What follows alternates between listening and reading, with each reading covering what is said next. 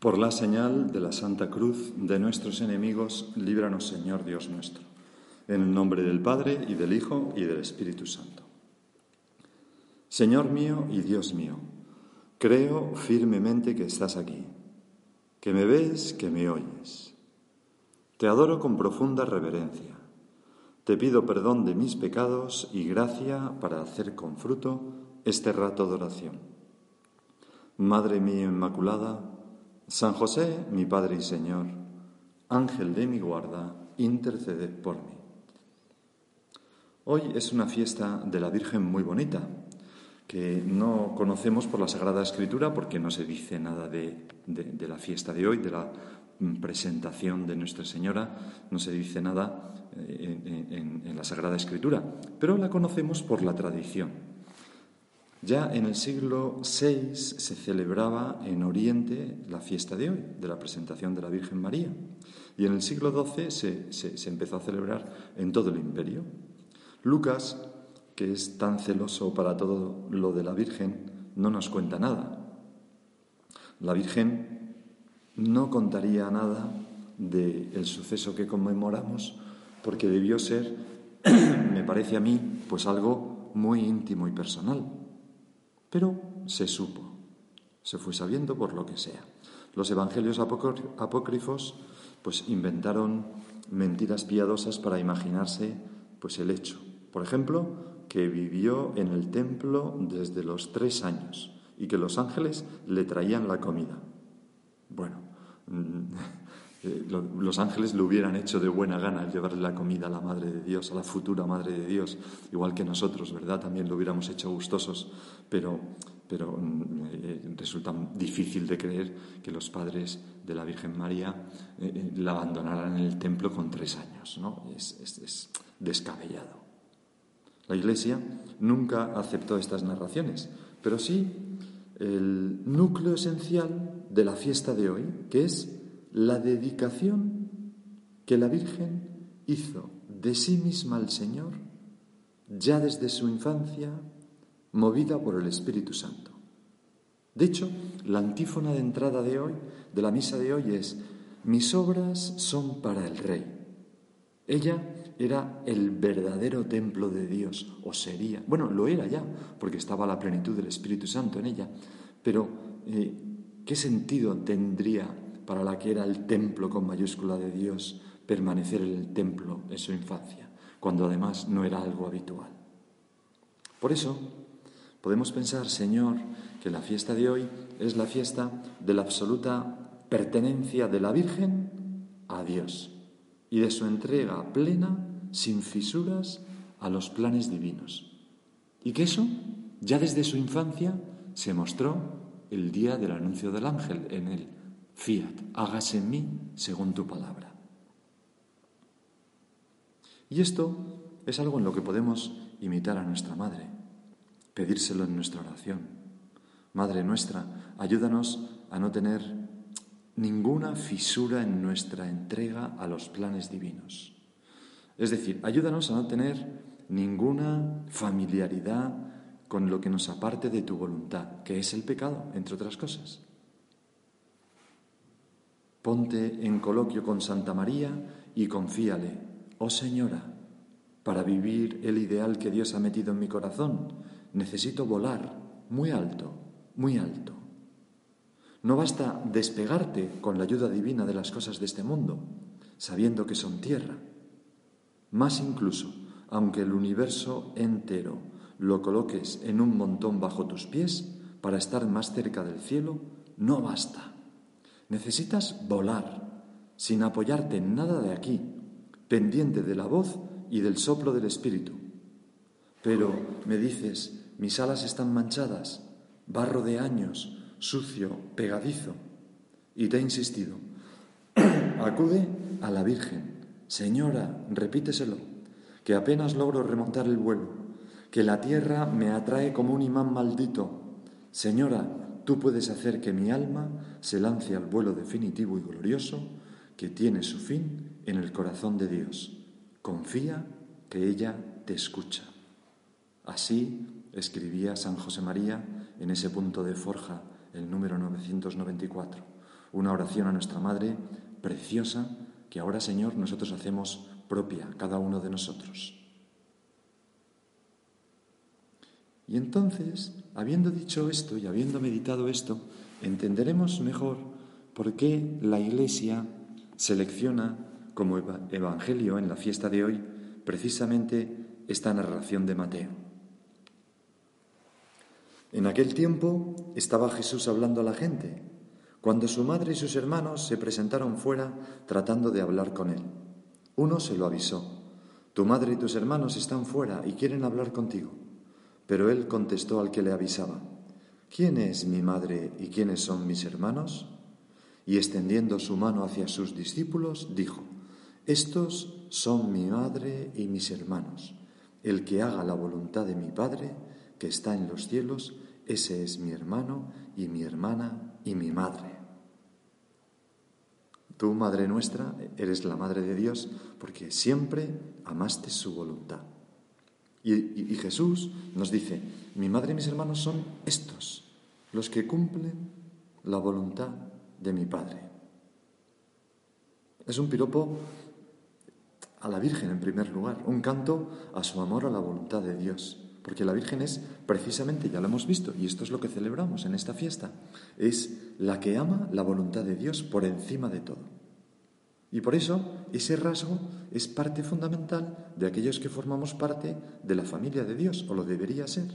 Nosotros, Señor, queremos también contarnos entre aquellos que aman tu voluntad y así ser parte de tu familia, que lo somos. La Virgen siempre buscó adherirse a la voluntad de Dios. Ya desde el principio la vemos así en el Evangelio. ¿Cómo será eso? Pues no conozco varón. Y después de Sofía tuvo que hacer un esfuerzo para ir descubriendo y secundando la voluntad de Dios, que no fue siempre obvia para ella. Tuvo que hacer un esfuerzo para descubrir cuáles eran los planes de Dios para ella. Algo se adivina en aquel, pero ellos no comprendieron lo que les dijo cuando Jesús se perdió y fue encontrado en el templo. Y otras veces recoge Lucas esta expresión. María guardaba todas estas cosas que no entendía, ponderándolas en su corazón. Por ejemplo, después de venir los magos, o aquella vez en que, como hemos visto, buscó junto a José, angustiados en el templo, a Jesús.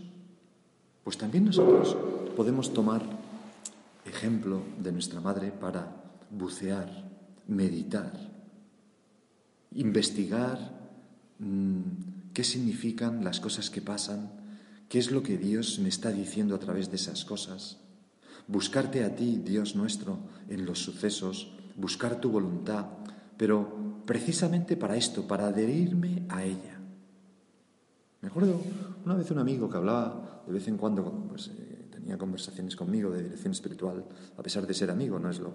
Pero en fin, y entonces un día me dijo, oye, estaba como conmovido y me dijo, me ha hablado Dios. Y me explicó qué es lo que le había pasado. Efectivamente, Dios le había hablado. A lo mejor una persona sin fe diría, bueno, tampoco es para tanto. Pero él era totalmente consciente. Bueno, pues Dios nos habla a través de tantas cosas, pero necesitamos pues también poner un poco de nuestra parte para investigar cuál es la voluntad de Dios. No vaya a ser que tomemos por voluntad de Dios lo que es nuestra propia voluntad. Andrés Frosar, que es, es una tentación siempre latente.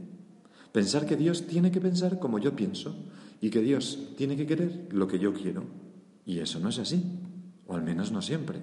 André Frossard, aquel converso francés, gran escritor, decía una vez que, que un fundamentalista francés es aquel que hace la voluntad de Dios siempre lo quiera Dios o no lo quiera. O sea, que no hace la voluntad de Dios, claro, sino la suya. Y muchas veces, pues esa voluntad tuya, Señor, de la que estamos hablando en esta fiesta de hoy, nos llega por las palabras del Papa o del obispo de nuestra diócesis, nuestro obispo, o de un párroco en la homilía, o nos llega a través de esas mociones del Espíritu Santo mientras leemos nosotros el Evangelio. Todas esas cosas pueden convertirse en vehículos de la voluntad de Dios, pero, pero también hay cauces más ordinarios. Los hijos en casa de los padres, pues en sus padres muchas veces tienen la voluntad de Dios en lo que le piden, o cuando mi cónyuge me dice algo, o a veces hasta mi jefe en el trabajo, o un amigo una amiga. Dios se mete muchas veces en esas cosas y usa instrumentos. A veces nos dicen una cosa que no nos gusta, pero no nos gusta porque, porque es verdad y porque supone un cambio en nuestra vida. Y quizás Dios está detrás diciendo, hijo mío, hija mía, cambia en eso, mejora. Fíjate que María tuvo que hacerse a los planes de Dios, pero también a los planes de Jesús, su Hijo, que era Dios, pero también a los planes de San José, secundándolo en todo. Como nosotros, con esas personas a las que he hecho referencia antes, ¿verdad? El Papa, el Obispo, tal, lo que sea, ¿no? El cónyuge. A veces, Señor, pues no lo entendemos. Nos puede pasar, pues, pues como aquella escena del lavatorio de los pies, que Pedro no entiende lo que estás haciendo con él. Y tú le respondes, lo que yo hago no lo entiendes ahora, lo comprenderás después. Pues así nosotros muchas veces, ojalá sepamos responder como Pedro, con sencillez, cuando no entendamos algo, después de meditarlo, pues Señor, no solo los pies, sino las manos y la cabeza, lávame. Es decir, pues mira, no solamente esto, sino lo que tú quieras. Pues, pues muy bien, pues haré esto, iré por ese camino, eh, etc. Vemos también a la Virgen siempre oculta, pendiente de hacer la vida feliz a los demás. Por ejemplo, en las bodas de Cana, no tienen vino. La Virgen, en un segundo plano, ¿qué hace? Pues deja brillar a su Hijo, a Jesús. Haced lo que Él os diga. Pues como nosotros tantas veces notamos que la voluntad de Dios para nosotros, pues es en la familia, en el trabajo con los amigos, dejar brillar a otros, Mm, ser humildes, dejar paso a otros. San José María decía que damos más gloria a Dios con el holocausto de nuestros mejores talentos que con el vano uso de ellos. Señor, impídeme caer en, el vano uso de los talentos. Lo hemos visto, ¿no? En el día del retiro. Pues mm, que yo no ponga mis talentos a mi servicio, sino a servicio de los demás. Que yo sirva a los demás y que sepa ocultarme y desaparecer. También hablamos de eso ya en otra meditación. Amar la voluntad de Dios, amar la voluntad de Dios. Me acuerdo haber leído que una persona en, proceso de beatificación, una chica joven, Montse, que murió de un sarcoma, muy joven, pues no me acuerdo la edad, pero 18 años o 19 por ahí, pues eh, la primera vez que su madre le explicó a la niña Monse entonces lo que tenía y que no se podía amputar la pierna para curarla, sino que esto pues eh, era una enfermedad terminal, pues Monse, aquella niña, se acostó. Entonces su madre le entró como una preocupación de que no pudiera dormir y estuviera llorando en la cama después de la terrible noticia que le había dado. Y entonces fue a verla y se la encontró dormida. Y cuando le preguntó la mañana siguiente, hija mía, ¿cómo, ¿cómo te pudiste acostar y dormirte? Pues le dijo que al irse a la cama había hecho un acto de abandono, había repetido, Madre, lo que tú quieras. Y se durmió. Es, claro, es una persona santa, ¿verdad? Madre, lo que tú quieras. Señor, lo que tú quieras. Y a dormir. Así, con ese amor a la voluntad de Dios, encontramos nosotros la paz que necesitamos para vivir. Esta voluntad divina puede ser, a veces, dicen los teólogos, voluntad significada, es decir, algo que, expresamente quiere Dios y nos lo dice que lo quiere, o bien una voluntad de beneplácito, es decir, mm, algo que Dios mm, quiere, pero en el sentido de que deja que pase. Pues eh, ha puesto unas leyes en el mundo y pasan cosas y Dios no lo evita, vamos a decir así, ¿no? Bueno, pues nosotros mm, necesitamos ese santo abandono, ese santo abandono, no solamente en las cosas que Dios nos pide, ¿no? Para decirle que sí, sino en esas cosas que pasan y Dios permite que pasan, que son también voluntad de Dios. Y, esto, ese abandono en la voluntad de beneplácito de Dios, nos da una fuerza tan, tan y una paz tan hondas. San José María, en otro punto de camino, escribió, nosotros somos piedras, sillares, que se mueven, que sienten, que tienen una libérrima voluntad. Dios mismo es el cantero que nos quita las esquinas, arreglándonos, modificándonos según Él desea, a golpe de martillo y de cincel.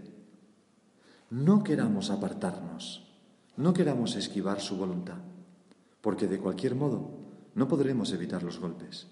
Sufriremos más e inútilmente, y en lugar de la piedra pulida y dispuesta para edificar, para edificar la santidad, la iglesia, seremos un montón informe de grava que pisarán las gentes con desprecio, porque al movernos el golpe nos ha roto en vez de hacernos más bellos.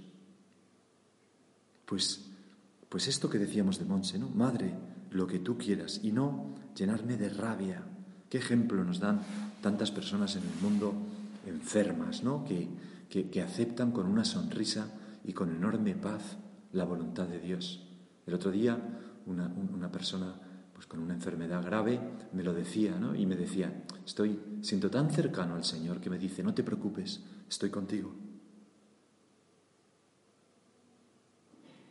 En otra ocasión me contaba una hija que, que, le iba a dar a su madre una noticia, pues, dura, de una enfermedad dura que ella tenía.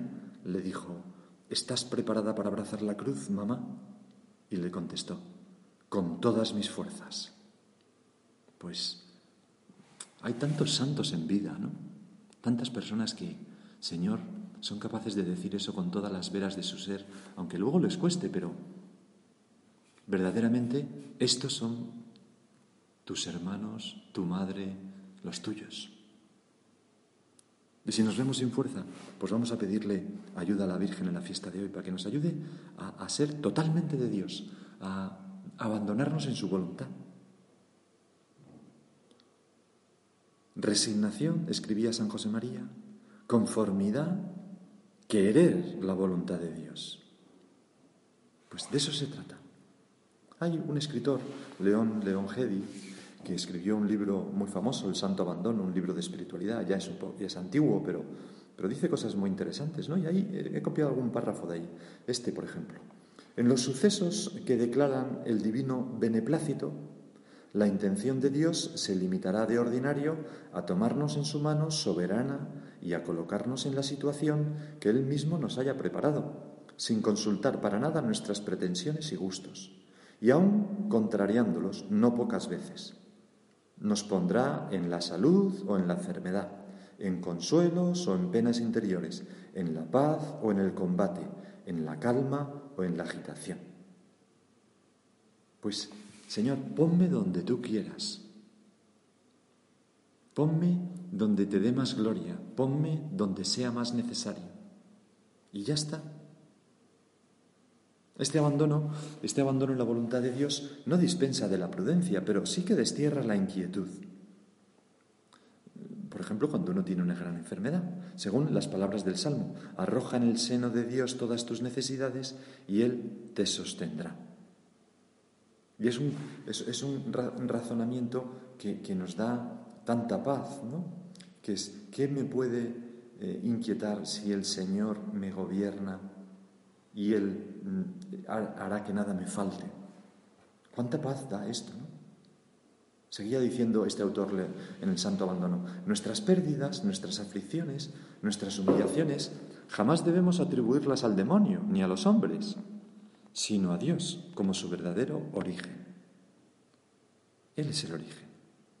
Y lo que pasa que Dios no es un caudillo que arrastra sin amor, sino el amor mismo que nos toma como posesión suya y que pone en el centro de nuestra vida aquello que Él más ama, que a veces es la cruz.